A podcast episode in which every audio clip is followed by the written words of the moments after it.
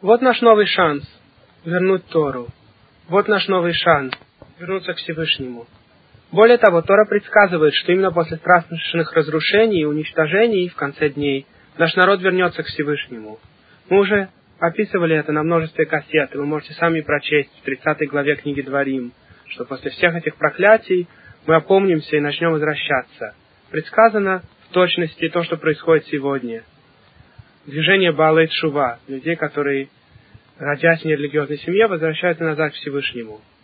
Кроме всего этого, мы уже рассказали от имени Вильнинского Гаона, что последние 10 глав Торы, 10 глав книги Дворим, предсказывают то, что произойдет в 10 столетий последнего тысячелетия. Мы сейчас находимся как раз в главах Ницавим Ваелех, и именно там описывается возвращение евреев назад к Всевышнему. И многое другое, что происходит сегодня в мире, описывается в этих главах. Прочтите главу Ницавим, прочтите главу Ваилех. Все описывается в точности, как сейчас происходит.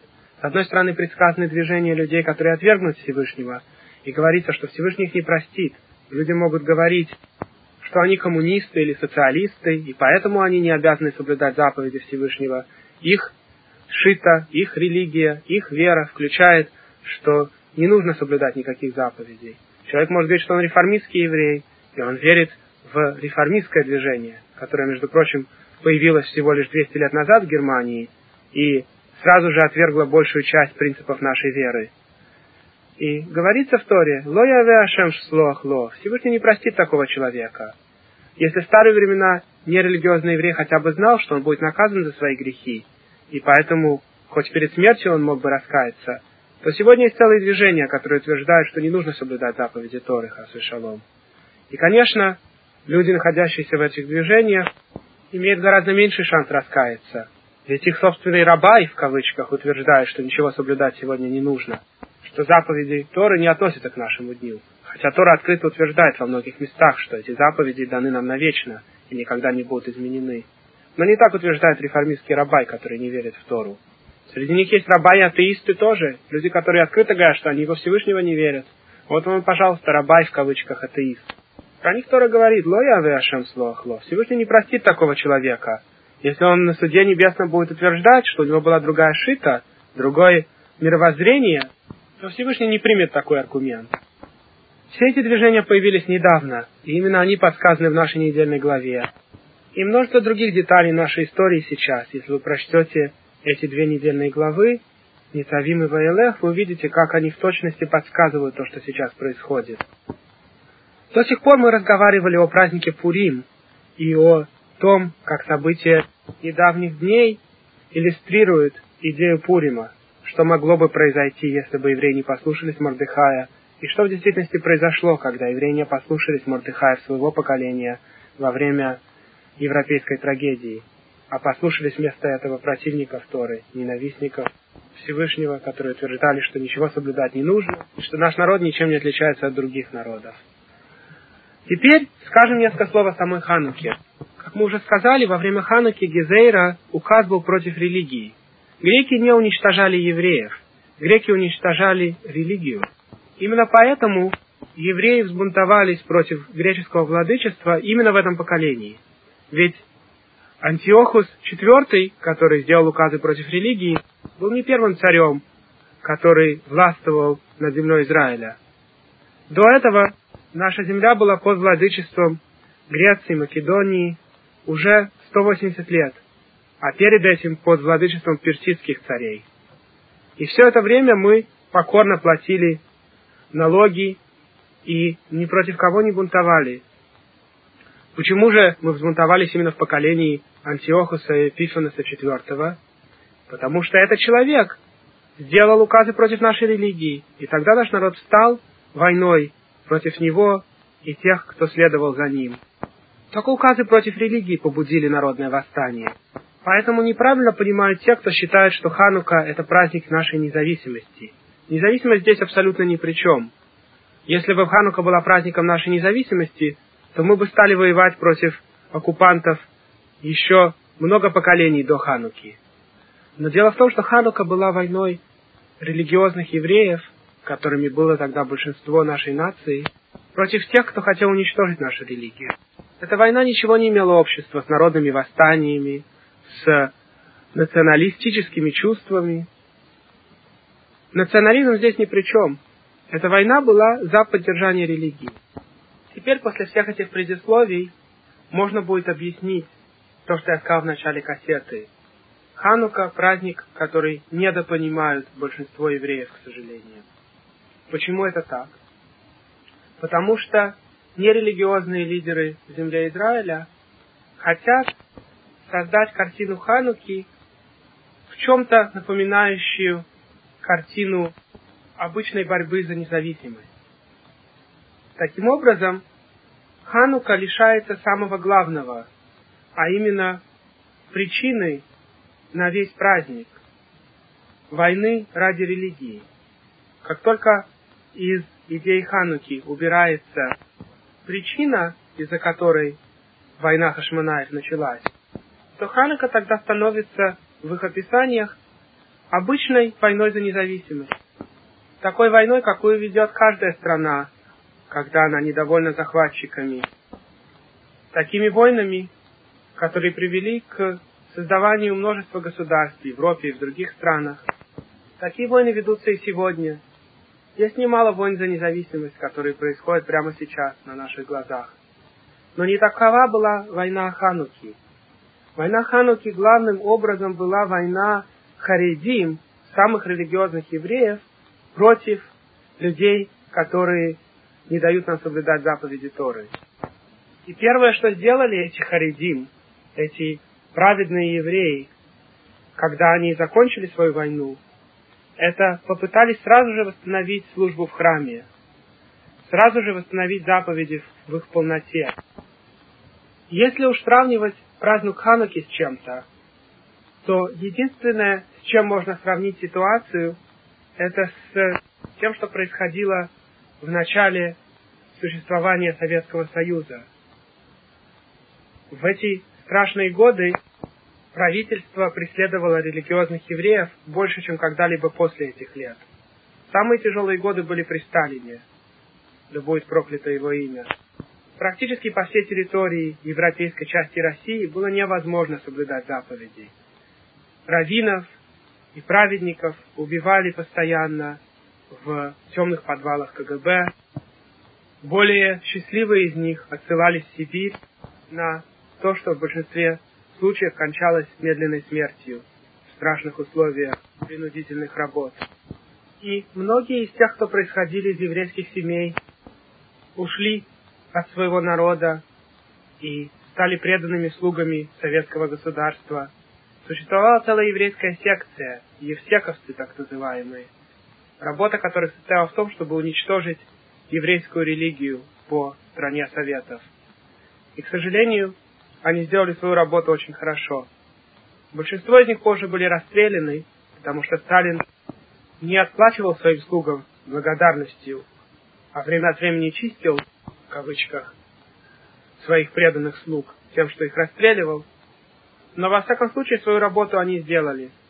Они уничтожили практически по всей территории Советского Союза какие-либо проблески иудаизма.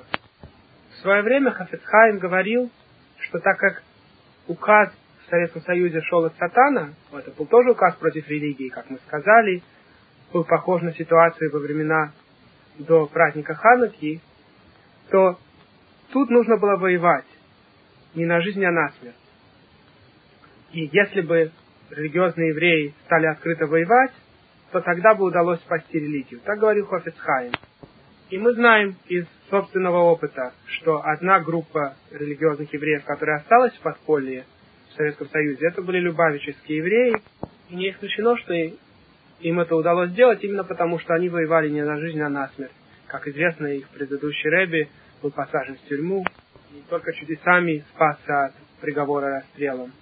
Так или иначе, ситуация Хануки ни в чем не похожа на обычную борьбу за независимость. И поэтому мы должны всегда правильно понимать этот праздник. Это праздник, когда харидим, религиозные евреи, выиграли войну ради того, чтобы соблюдать заповеди своих отцов. Войну ради Торы Создателя и не ради национальной гордости. После того, как мы поговорили о празднике Ханука, мы продолжим наши комментарии по Торе. Тора рассказывает нам дальше о введении Левиим в должность. И то, что происходило сейчас, больше никогда уже не повторялось. Это была специальная процедура в первый раз для приготовления Левиим, чтобы они служили Всевышнему.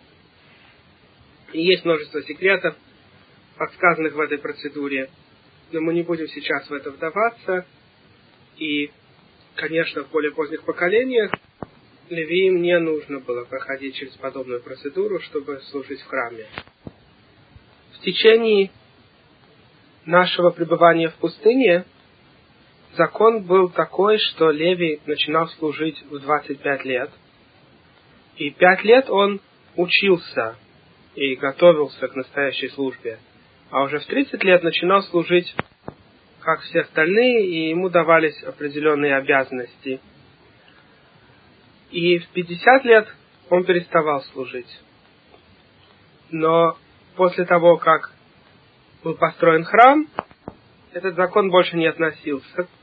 И левиим служили даже после 50 лет. И те левиим, которые пели в храме, могли петь, пока у них не испортится голос от старости. После этого Тора рассказывает нам о первом Песахе в пустыне. Год назад евреи праздновали Песах в земле египетской, и этот Песах был особый, не похожий на все остальные дни Песаха в годы после этого. И тогда Всевышний повелел нам, что этот праздник должен у нас повторяться, когда мы придем в Святую Землю, из года в год. Но он не сказал, как пишет Рамбан, что во время пустыни нам тоже придется приносить пасхальную жертву. И на самом деле мы приносили пасхальную жертву в пустыне только один раз в этом году, в первый год после выхода из Египта. А все остальные годы мы уже больше не приносили пасхальных жертв, и в Талмуде объясняются причины на это. Так вот здесь, в этой недельной главе, Всевышний повелел нам, чтобы в этот первый год после выхода из Египта мы принесли пасхальную жертву в пустыне. И в основном ее законы были такие же, как более поздние пасхальные жертвы, которые приносили земле Израиля в храме. И 14 числа Нисана евреи приносили саму жертву после полудня, поэтому, кстати, нельзя работать после полудня 14 числа, то есть в Песах Холомоид как бы начинается еще до начала праздника. В остальные праздники мы можем делать работу до полчаса до Минхиктаны, а после этого раввины запретили делать работу, поэтому даже перед субботой и обычным праздником не следует делать работу когда наступает три часа перед заходом солнца. Но в Песах закон еще более строгий. Уже с полудня перед Пасхой нельзя делать работу. И этот закон относится к нам и сегодня. Но запрет на работу не очень строгий, как, скажем, в праздник в Йомтов, а он на уровне холомоэда примерно. Вы наверняка уже слышали на разных кассетах, что есть в принципе три уровня запрета на работу – самый строгий в субботу и в Йом-Кипур, когда ничего нельзя делать, более мягкий в Йомтов, праздник, то есть Рошашана, Сукот, Шавуот и Песах. И в эти дни можно готовить на горящем огне и увеличивать огонь, и можно носить на улице вещи, которые потребуются в течение праздника. И самый мягкий уровень это холомоед, то есть в Песах и Сукот первые и последние два дня это Йомтов, а посередине Холомоид. Так вот, в Холомоид можно делать многие виды работ, и нельзя делать другие виды работ, и мы рассказываем на кассете про Песах точные детали того, что можно и нельзя делать в Холомоид. Так вот, законы полдня перед Песахом примерно такие же, как законы работы в Холомоид. И в пустыне, так же как позже, когда у нас был храм, евреи принесли пасхальную жертву во второй половине дня 14 числа Нисана, и потом ели саму пасхальную жертву во время Сейдера ночью. Так же, как мы делаем сейчас пасхальный седер, только у нас нету пасхального жертвоприношения. Мы едим только мацу и марор. И, конечно, пьем 4 стакана вина. А когда было пасхальное жертвоприношение, вдобавок ели еще и мясо жертвы. И теперь Тона нам рассказывает о очень интересном случае, когда Митва Всевышнего была дана нам из-за того, что люди сами попросили подобную митцву. А именно, среди евреев были люди, которые находились около мертвого и стали нечистыми от мертвого, и поэтому не смогли принести пасхальную жертву. И они попросили Всевышнего, чтобы он им дал возможность скомпенсировать. И Всевышний установил праздник Песах Шени.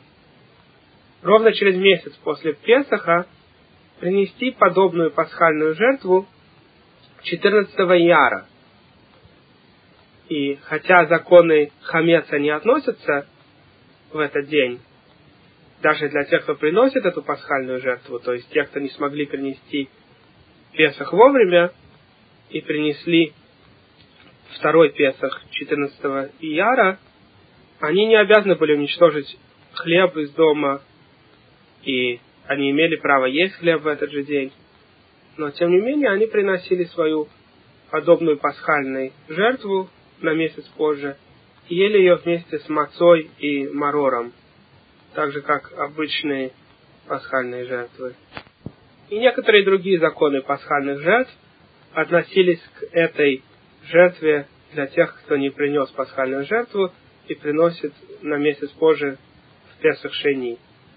И сегодня в Песах Шени остался некоторый обычай у некоторых общин.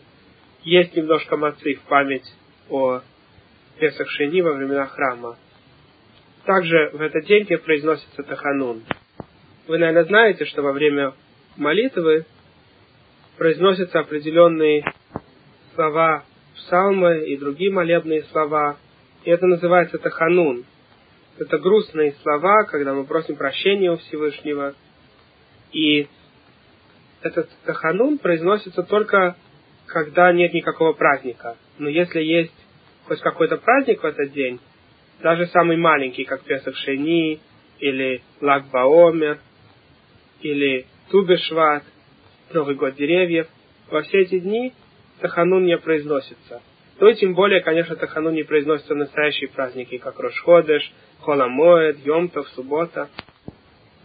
После того, как Тора рассказал нам о законах Песах Шейни, рассказывается о наших блужданиях по пустыне. И Тора показывает здесь величие поколения пустыни. Потому что эти люди иногда должны были ходить место на место день за днем. Иногда они куда-то приходили ночью, и только немножко поспав днем, на следующую ночь продолжали свои хождения. Потому что Всевышний не предупреждал заранее, когда им снова придется идти. Просто облако начинало двигаться, они тогда собирали переносной храм, мешкан, и снова шли за облаком. Бывало, что они придут к концу ночи, и облако оставалось на месте день и ночь. И они уже распаковывались, думая, что теперь они останутся на этом месте надолго, а облако поднималось и двигалось дальше. И им приходилось снова запаковывать вещи, укладывать все и передвигаться. Всевышний очень сильно испытывал поколение пустыни, чтобы приготовить народ к послушанию. Бывало, что евреи находились на одном месте подолгу, а бывало, что постоянно двигались с места на место. И как заключает Тора, так вставали они станом по Слову Божьему, храня свою веру в Бога. Все это делалось по Слову Бога через Моше. Тора также рассказывает здесь каким образом трубить в трубы во время передвижений и во время собрания общины или собрания только руководителей. И разные трубные звуки, разумеется, имеют свои духовные корни в секретах Кабалы, и в Зугаре много обсуждается по отношению к различным звукам, которые мы трубим в шафар в Юроша Шана. Вы знаете, что есть в основном три разных звука. Ткия – это длинный звук – Труа много коротких звуков. И шварим три средней длины звука. И во время Рошашана мы трубим разные из этих звуков по законам, описанным в Шуханарухе и в Талмуде. А в Зугаре объясняются секреты этих законов, почему именно эти звуки именно в таком порядке нужно трубить. Также Тора предписывает, чтобы в храме во время различных приношений и в начале, и в конце службы трубились звуки шофара. И в Талмуде описывается, какие именно звуки трубились в какое время. После этого Тора рассказывает о том, как мы ушли от горы Синай, начали свои путешествия по пустыне. И, как мы уже рассказывали, каждое племя знало, в каком месте оно путешествует. Сначала двигались племена Востока во главе с Игудой, потом племена Юга во главе с Рувином. Позже двигался сам Мешкан посередине, вместе с Левиим, которые несли его святые части. Потом двигалось крыло запада во главе с Эфраимом, и, наконец, крыло севера во главе с Даном. И мы уже рассказывали две главы назад немножко об этих порядках и о тех секретах, которые здесь подсказаны, хотя всю глубину этих секретов очень трудно даже подчеркнуть, потому что для этого нужно понимать духовный корень каждого племени, почему каждое из племен находилось в том месте, в котором оно находилось. Тора дальше описывает, что тесть Моше, отец Ципоры, Ховав, он же Ятро, Ховав, пишет Рамбан, это было имя, взятое им после того, как он перешел в иудаизм.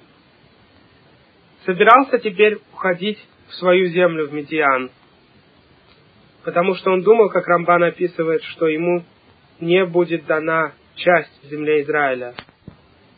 Он сказал, «Я хочу вернуться в мою страну, на свою родину». Мош ему ответил, «Не покидай нас. В конце концов, ты знаком с местами, где мы собираемся ставить стан в пустыне, и ты можешь быть нашим проводником. Если ты с нами пойдешь, мы разделим с тобой все добро, которое Всевышний нам дарует. Имеется в виду, как Рамбан пишет, часть земли Израиля – и так в результате получилось.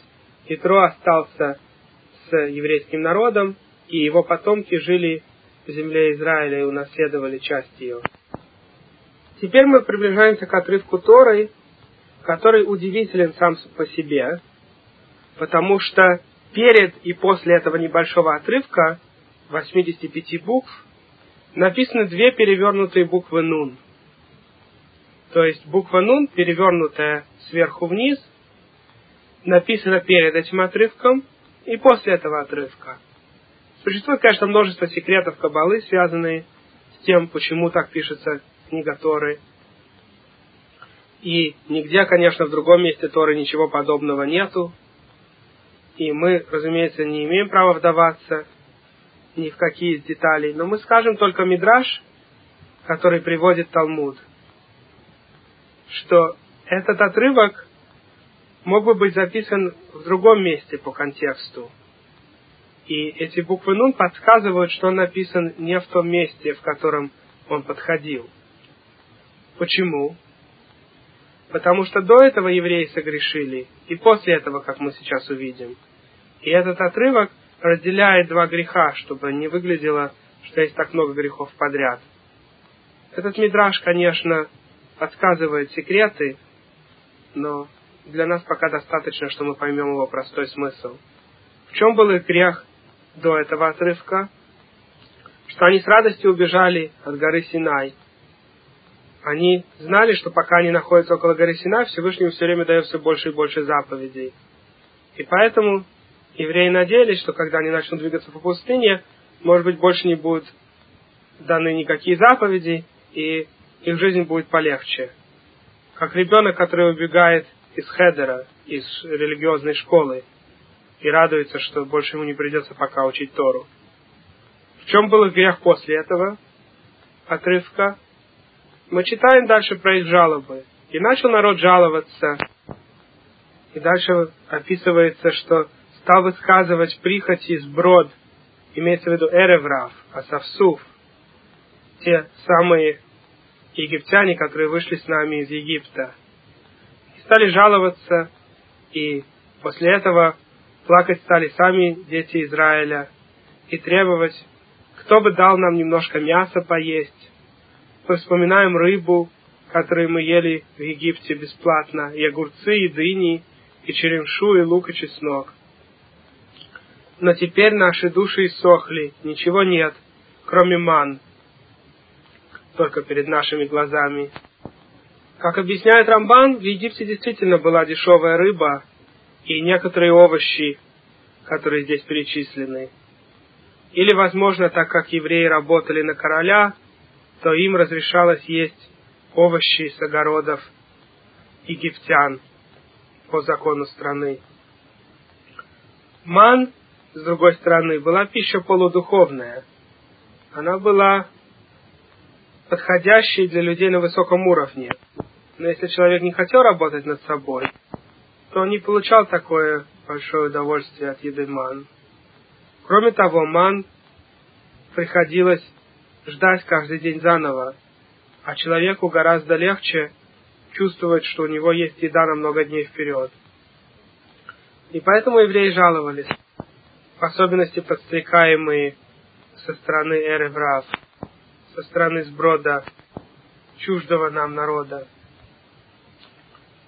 И Моше, когда услышал, что плачет народ, сказал Всевышнему, «Зачем ты возложил на меня такую ношу, весь народ этот?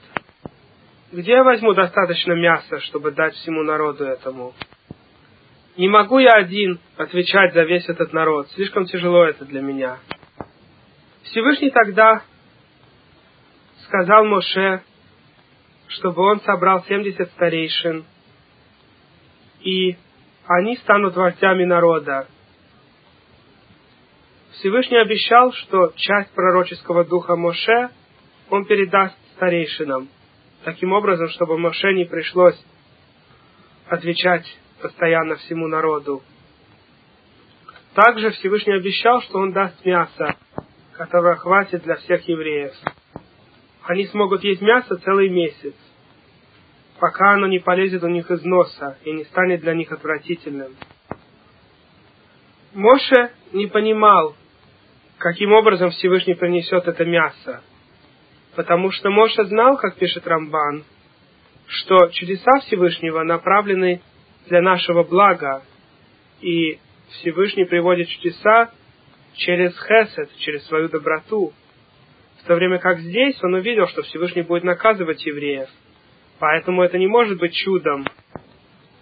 И тогда он понял, что Всевышний принесет мясо обычным путем, то, что будет выглядеть как путь природы. И поэтому он с удивлением спросил, как можно накормить такой огромный народ мясом на целый месяц? Даже если зарежут весь крупный скот и овец, разве хватит им этого? Даже если выловят всю рыбу из моря, разве этого им будет достаточно? И Всевышний ответил ему, что он может сделать даже без открытых чудес, что будет достаточно мяса для всего народа. Поднялся ветер и принес птичек перепелов с моря, и они выбивались из сил над станом и летали только на два локтя над землей, на расстоянии дневного похода в каждом направлении. Народ выходил весь день и всю ночь, и весь следующий день, и собирал перепелов. Даже те, кто собрали меньше всех, собрали достаточно на целый месяц. Но при этом те люди, которые жаловались сильно, были наказаны, что пока еще мясо было между их зубами, они начали умирать. Божий гнев был направлен против народа, и поразил он их ужасным мором. Тора также рассказывает здесь о том, что когда Моше передал часть пророческого духа на 70 старейшин, еще двое людей – остались в стане, и на них тоже сошел пророческий дух. Эти двое стали пророчествовать, Иошуа тогда попросил Моше остановить их. И Моше ответил, «Неужели ты за меня ревнуешь?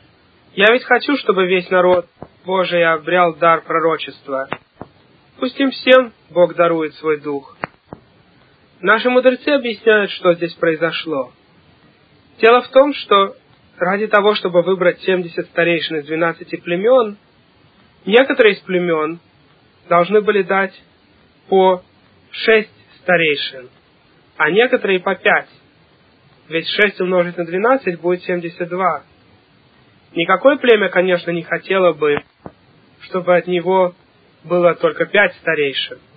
Поэтому от каждого племени было выбрано шесть человек, самых достойных этого племени. Их имена были записаны, и были сделаны бумажки, на которых было написано либо слово «старейшина», либо бумажка была оставлена пустой. Таким образом, было 72 бумажки, и две из них пустые. И каждый из этих 72 выбранных мудрецов вытащил по бумажке. Двое из них Эльдад и Мейдад, описанные здесь, выбрали пустые бумажки, а остальные 70 оказались старейшинами. Но так как имена этих двух тоже вначале были в списках, то когда Моше передавал часть своего духа старейшинам, он сконцентрировался на всех именах, которые были в списке. И поэтому стали пророчествовать даже те двое, которые не были выбраны. И получилось, что кроме 70 старейшин, находящихся перед Моше и пророчествующих, двое, находящихся в стане, тоже стали пророчествовать. Иошуа считал, что таким образом уважение к Моше может пошатнуться, потому что народ увидит, что даже двое, которые не были выбраны как старейшины и находятся в стане, все равно могут пророчествовать без Моше. Поэтому Иошуа просил Моше, чтобы тот остановил пророческий дух от них. И таким образом эти двое перестанут пророчествовать. Но Моше в своей скромности ответил, чтобы Иошуа не ревновал за него, и что Моше был бы очень доволен, если бы весь еврейский народ стал пророками. Последнее, что наша глава описывает, это чрезвычайно важный эпизод, который учит нам урок на все поколения, эпизод с Мирьям, когда она сказала плохо про Моше и была наказана.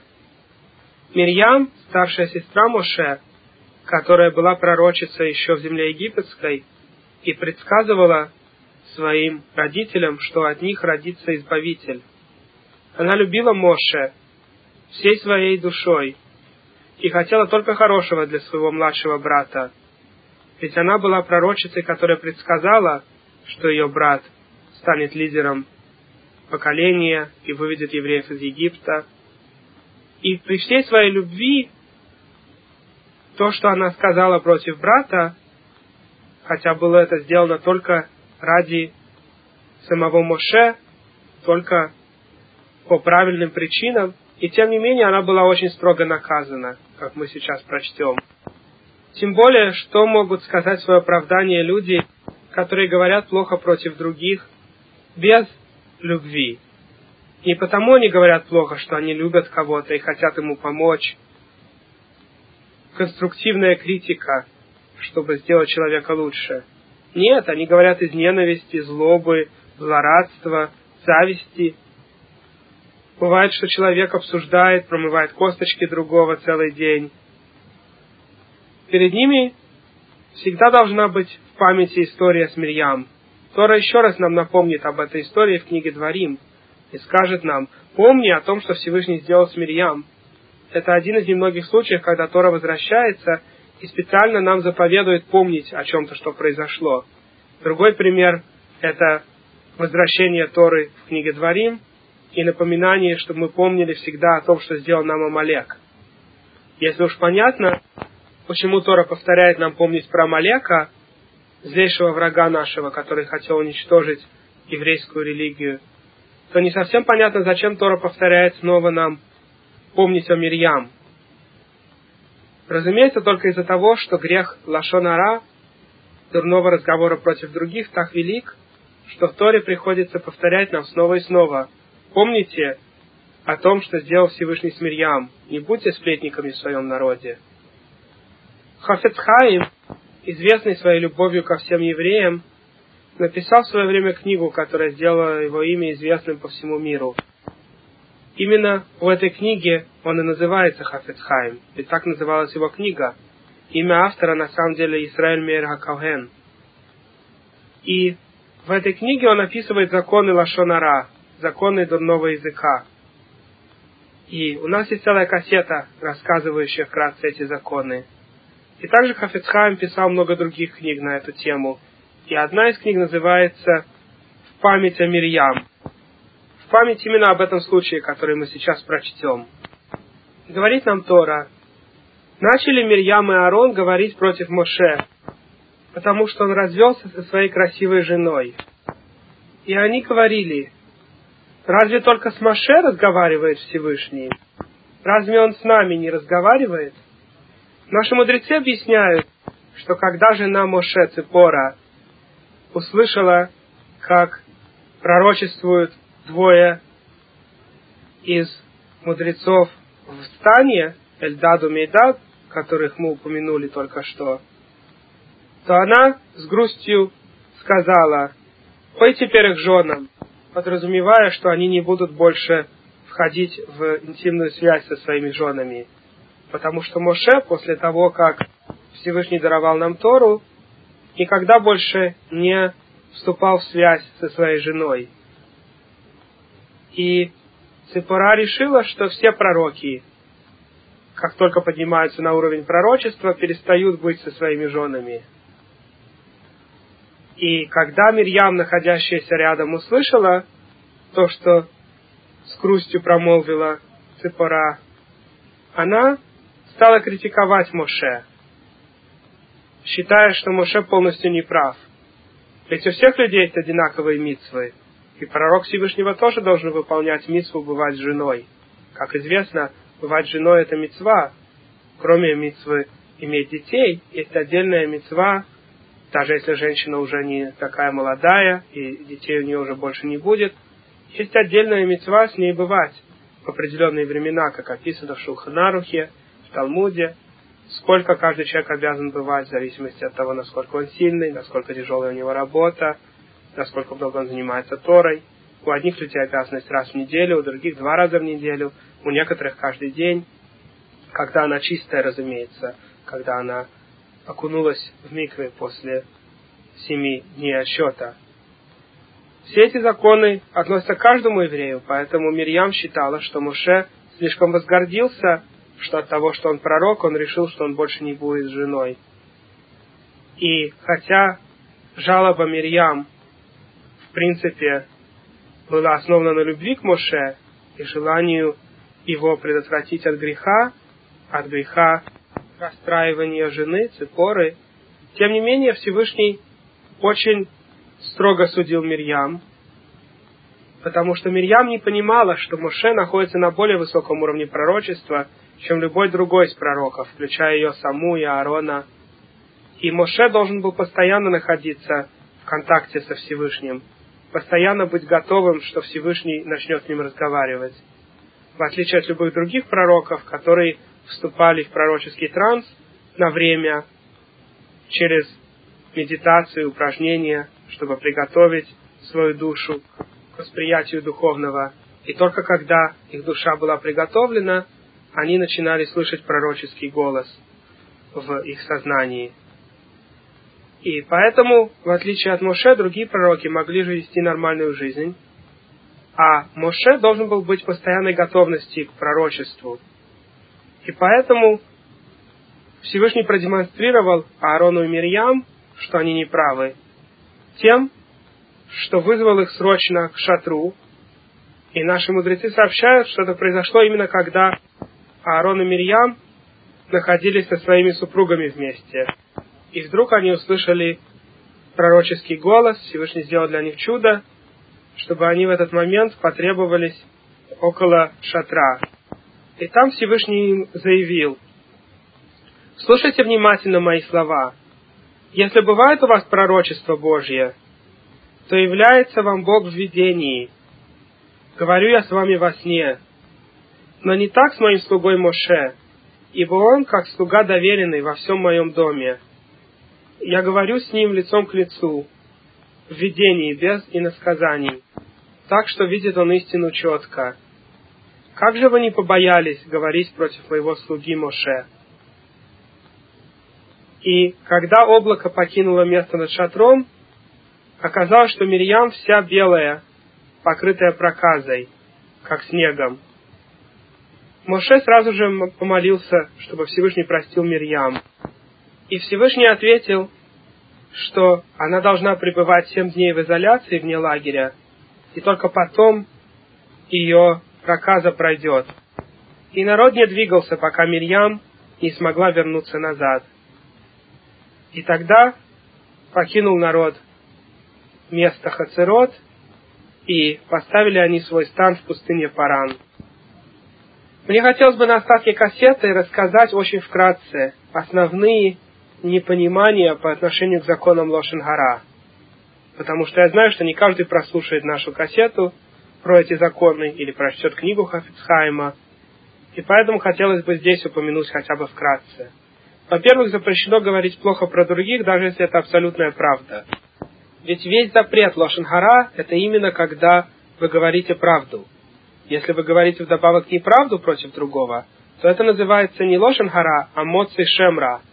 Тот, кто выносит плохое имя против другого. Общий принцип, что называется лошенхара, состоит в следующем. Если бы вы, находясь в ситуации того, против кого вы говорите, не хотели бы, чтобы против вас так сказали, то вы не имеете права говорить против него также. Например, человек, который не работает и целый день занимается Торой. Для него нормальное количество занятий составляет 10 или 12 часов в день, ведь у него нет никакой другой работы. С другой стороны, для человека, который работает по 8 часов в день, если он сможет заниматься Торой, скажем, 3 или 4 часа в день, то это очень похвально. Теперь представьте себе, что человек, который сам работает по 8 часов в день, сказал про другого, кто не работает, что он занимается Торой 3-4 часа в день. Это будет лошенгара, даже если это правда. Потому что для человека, который не работает и ничем другим не занят, 3-4 часа в день это очень мало. На что же он тратит остальное время? И не может этот работающий болтун сказать, какой же это лошенгара? Если бы про меня сказали, что я занимаюсь Торой 3-4 часа в день, я бы был очень рад но ему нужно поставить себя именно на место человека, про которого он говорит. Для человека, про которого он говорит, 3-4 часа в день занятий Торой недостаточно. Поэтому он не имеет права это рассказать другим. Существует очень много четких законов, что является лошенгара. И, конечно, лошенгара нельзя рассказывать ни в присутствии человека, про которого вы рассказываете, ни в его отсутствии, ни в присутствии множества людей – ни одному человеку по секрету, ни своей жене или своим родителям, или своим детям, ни чужим людям, ни неевреям, никому нельзя рассказывать лашонара. Но существует одно общее исключение, у которого деталей много, и на кассете рассказать детали невозможно, но общий принцип, что когда вы можете предупредить человека, чтобы он не потерял сумму денег или не пострадал лично, то вы имеете право плохо рассказать про другого, если другого выхода нет. Например, вы знаете, что кто-то собирается жениться на девушке, и вы знаете, что на самом деле эта девушка нескромная и далека от страха Всевышнего, и вы это знаете точно из первого источника, не просто понаслышке от других болтунов, а вы точно знаете, что эта девушка в действительности неподходящая жена, то вы имеете право предупредить жениха о том, что вы знаете. И, конечно, верно противоположное тоже, если девушка хочет выйти замуж за кого-то, а вы знаете про этого мальчика, что он имеет крупные недостатки. Самый лучший совет всегда сначала поговорить с раввином, который не знает человека, про кого вы говорите, и спросить у него, при такой ситуации имею я право рассказать будущей невесте или будущему жениху то, что я знаю. И Равин вас проконсультирует, можно ли сообщить или нельзя. Потому что к этому греху нужно подходить так же, как к любому другому греху. Так же, как когда вы не уверены, можете ли вы есть какую-то еду, или у вас попало немножко молока в кастрюлю с мясом, вы спрашиваете у равина, можно ли использовать эту кастрюлю, как ее кашировать. Также и здесь, когда перед вами ситуация, и вы не знаете, можете ли вы что-то рассказать, не нужно решать для себя сразу же. Нужно спросить у равина, в такой ситуации я имею право рассказать о том, что я знаю, или не имею. И то же самое относится, конечно, к человеку, который хочет войти в общий бизнес с кем-то, сделать кого-то своим партнером, и у вас есть информация, что второй человек нечестен, он обманщик. Во всех этих случаях надо спросить у Равина, имеете ли вы право рассказать. Тем более, если вас самих спрашивают. Кто-то звонит и спрашивает вас о человеке, которого вы знаете, и говорит, я хочу выдать свою дочку замуж за этого мальчика. Вы знаете, насколько он много занимается Торой, насколько он богобоязнен, то вы имеете право рассказать то, что вы знаете.